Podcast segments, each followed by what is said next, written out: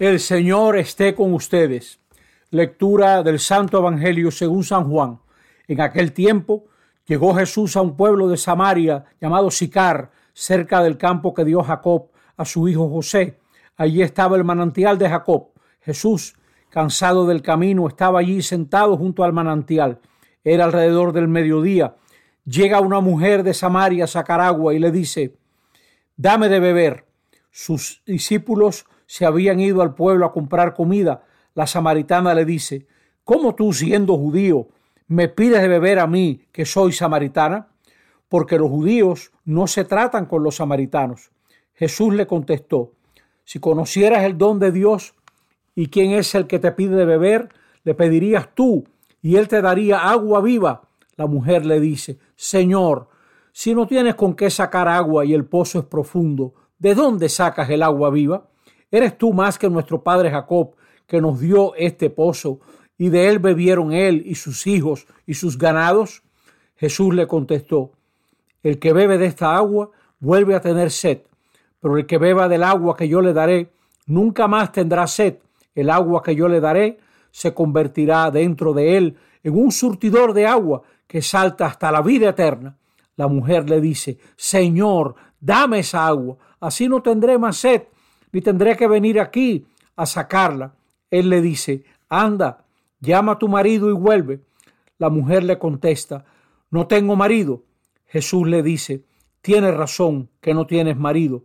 Has tenido ya cinco y el de ahora no es tu marido. En eso has dicho la verdad. La mujer le dice, Señor, veo que tú eres un profeta. Nuestros padres dieron culto en este monte y ustedes dicen que el sitio donde se debe dar culto está en Jerusalén. Jesús le dice, créeme mujer, se acerca la hora en que ni en este monte ni en Jerusalén darán culto al Padre. Ustedes dan culto a uno que no conocen. Nosotros adoramos a uno que conocemos, porque la salvación viene de los judíos, pero se acerca la hora, ya está aquí, en que los que quieran dar culto verdadero adorarán al Padre en espíritu y en verdad porque el Padre desea que le den culto así. Dios es espíritu y los que le dan culto deben hacerlo en espíritu y en verdad. La mujer le dice, sé que va a venir el Mesías, el Cristo. Cuando venga, Él nos dirá todo. Jesús le dice, soy yo el que habla contigo. Entonces llegaron sus discípulos y se extrañaban de que estuviera hablando con una mujer, aunque ninguno le dijo, ¿Qué le preguntas o de qué hablas? La mujer entonces dejó su cántaro, se fue al pueblo y dijo a la gente, vengan a ver un hombre que me ha dicho todo lo que he hecho. ¿Será este el Mesías? Salieron del pueblo y se pusieron en camino a donde estaba él. Mientras tanto, sus discípulos insistían, Maestro, come. Él les dijo, yo tengo por comida un alimento que ustedes no conocen. Los discípulos comentaban entre ellos, ¿Le habrá traído alguien de comer? Jesús les dice, mi alimento es hacer la voluntad del que me envió y llevar a término su obra. ¿No dicen ustedes que faltan todavía cuatro meses para la cosecha? Yo les digo esto, levanten los ojos y contemplen los campos que están ya dorados para la siega. El segador ya está recibiendo salario y almacenando fruto para la vida eterna y así se alegran lo mismo sembrador y segador. Con todo, tiene razón el proverbio, uno siembra y otro ciega. Yo les envié a cegar, a cegar lo que no han sudado, otros sudaron y ustedes recojan el fruto de sus sudores. En aquel pueblo muchos samaritanos creyeron en él por el testimonio que había dado a la mujer. Me ha dicho todo lo que he hecho. Así, cuando llegaron a verlo los samaritanos, le rogaran, le rogaban que se quedara con ellos y se quedó allí dos días.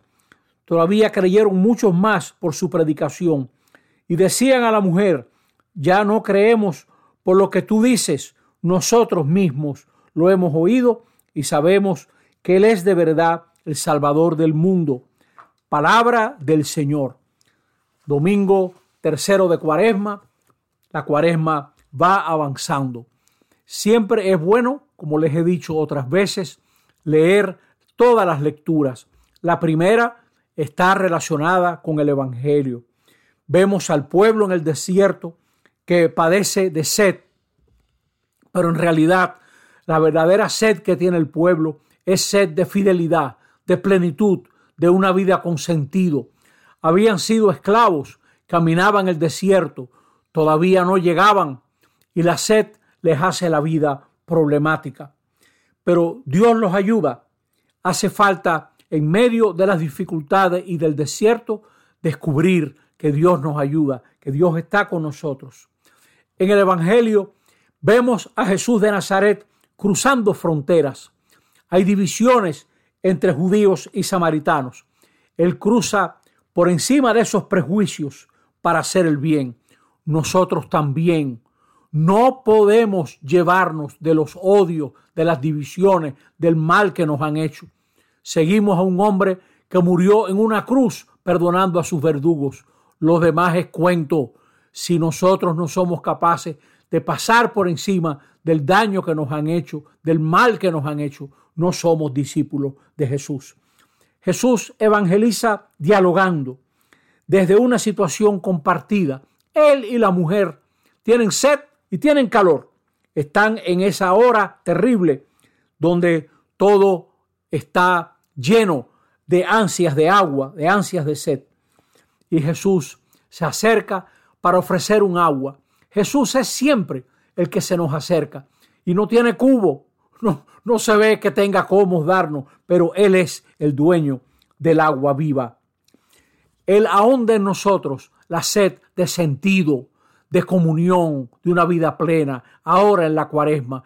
Mientras vamos camino de la Pascua, descubre la sed verdadera, es sed de amistad sincera, de comunión, de relaciones llenas de espíritu y verdad. Por eso, así le dice Jesús a la samaritana, a Dios hay que adorarlo en espíritu y en verdad.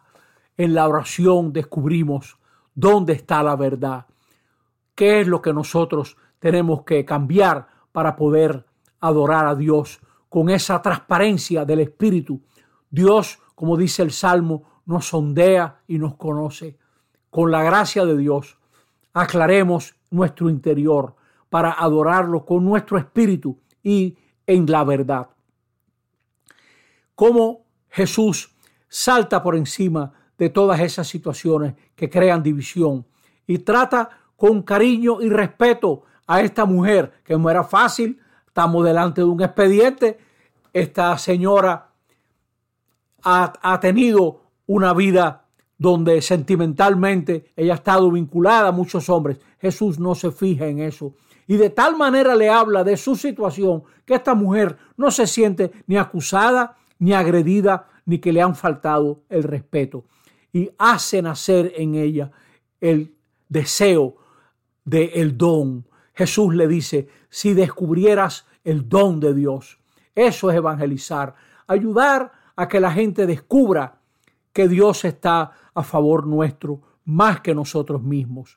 Y entonces ella va a contarle a las demás personas. Ella a su vez es una evangelizadora a partir de su experiencia. Y Jesús le dice a los discípulos, miren, ya hay que cosechar, ya hay que ayudar a toda esta gente que está buscando los caminos de Dios. Veamos la evangelización no como imponernos, no como decir qué buenos somos nosotros, qué valiosa es mi parroquia, qué grande mi movimiento, nada de eso, Evangelizar es ayudar a la gente a descubrir que Dios nos quiere más que lo que pudiéramos querernos nosotros mismos, que Dios nos da su amor, que el Dios desea relacionarse con nosotros. Y esa es el agua viva que crea en nosotros una fuente que salta hasta la vida eterna. Vivamos la cuaresma con esperanza que Dios no nos deja lejos. Jesús se acerca para ofrecernos el agua viva. Reconozcámonos en la verdad y adorémoslo en espíritu. Así sea. Amén.